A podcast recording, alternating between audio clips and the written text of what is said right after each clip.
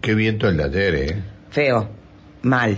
No, pero Eh, aparte, yo digo es nuestro, pero ya cuando se comporta como se comportó ayer, No, en el oeste siempre por una cuestión lógica eh, se siente muchísimo más. y Yo más cuando no hay camiones regadores que solucionen los No, problemas. yo en un momento dije, me, me huele el techo. ¿Sí? sí, muy fuerte, la verdad que muy Ráfaga- fuerte. La ráfaga de setenta y tantos kilómetros por hora, ¿no? Por lo menos. A mí, me- a mí me- a mí me- 74, sí, a mí me- 75 me dio la sensación que un, poquito más. Qué bárbaro.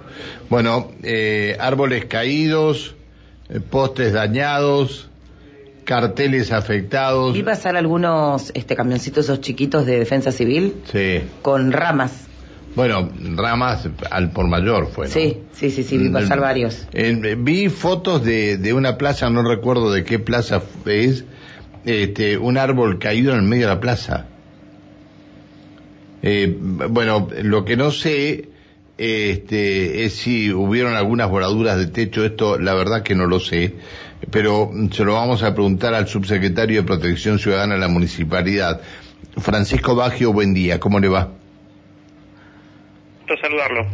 Eh, gracias por atendernos. Eh, Baggio, eh, ¿hubo voladuras de techo aquí en la región? No, la verdad que ese incidente particularmente nosotros por lo menos no lo tuvimos reportado a la línea 103 de Defensa Civil del municipio. Sí podemos decir que hubo mucho trabajo, bueno, es un- una emergencia climática que ya estaba pronosticada y que efectivamente se cumplió. Las ráfagas indicaban que el viento iba a lle- a llegar a los 80 kilómetros por hora.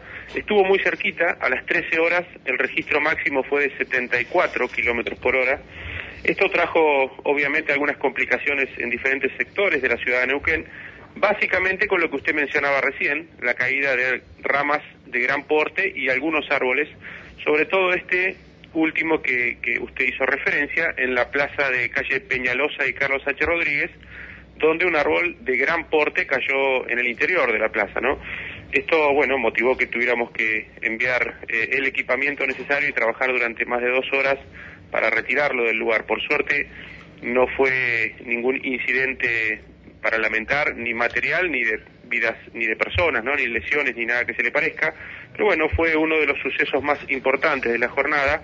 Más allá de que eh, obviamente hubo complicaciones en sectores de la meseta y de Ruta 7, producto de que eh, mucha tierra y polvo en suspensión hicieron que disminuya la visibilidad y algunos este, conductores tuvieron eh, choques menores, eh, bueno, producto de, de- de Choc- esa, este, poca visibilidad, ¿no? Ah, hubo choques por... por Sí, tuvimos reportado dos choques, este, bueno, por por este mal cálculo en, en la frenada, ¿no? Choques desde la parte posterior de un vehículo con otro, digamos, tipo encadenados. Hubieron dos reportes a Defensa Civil de esta situación. Uno, justamente en la zona de Meseta, en, en- en la circunvalación, eh, y otro en Ruta 7. Eh, Francisco, muy buenos días. Alejandra Pereira lo saluda. Buen día, Alejandra. Eh, eh, por un lado, bueno, árboles caídos, postes dañados y con respecto a carteles, porque hay algunos carteles todavía este, de dimensiones importantes, ¿han tenido algún inconveniente con esto? No, nosotros solamente tuvimos reportado eh, incidentes con carteles de estos sextuples que están, eh, bueno, en la vía pública a la altura de, de- de la vereda, digamos, no Ah, bien. son carteles que a veces tienen una sujeción deficiente. Nosotros cuando tenemos este tipo de inconvenientes lo reparamos rápidamente y llamamos a las empresas que tenemos registradas como titulares de estas cartelerías para que obviamente hagan eh, la reparación correspondiente.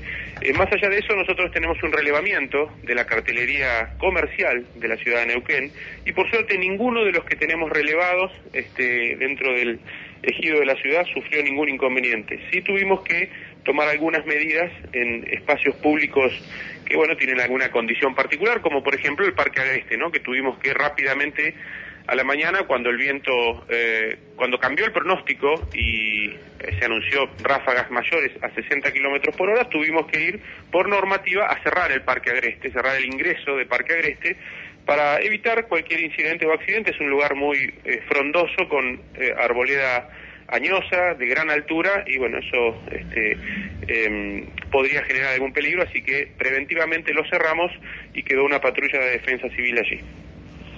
Bien. Eh, hoy ya no no corre, no no hay mm, este eh, pronóstico de viento fuerte, ¿no?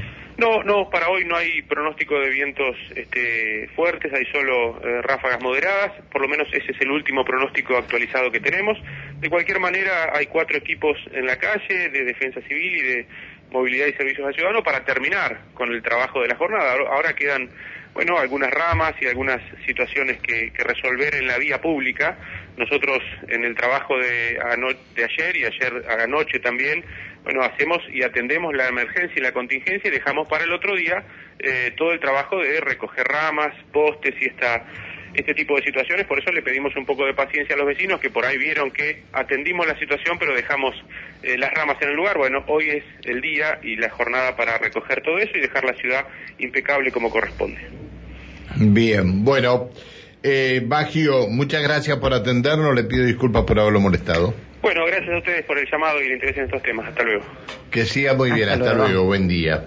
Eh, el subsecretario de Protección Ciudadana de la Municipalidad, Francisco Baggio, y bueno, lo que dejó el viento ayer en horas de la tarde.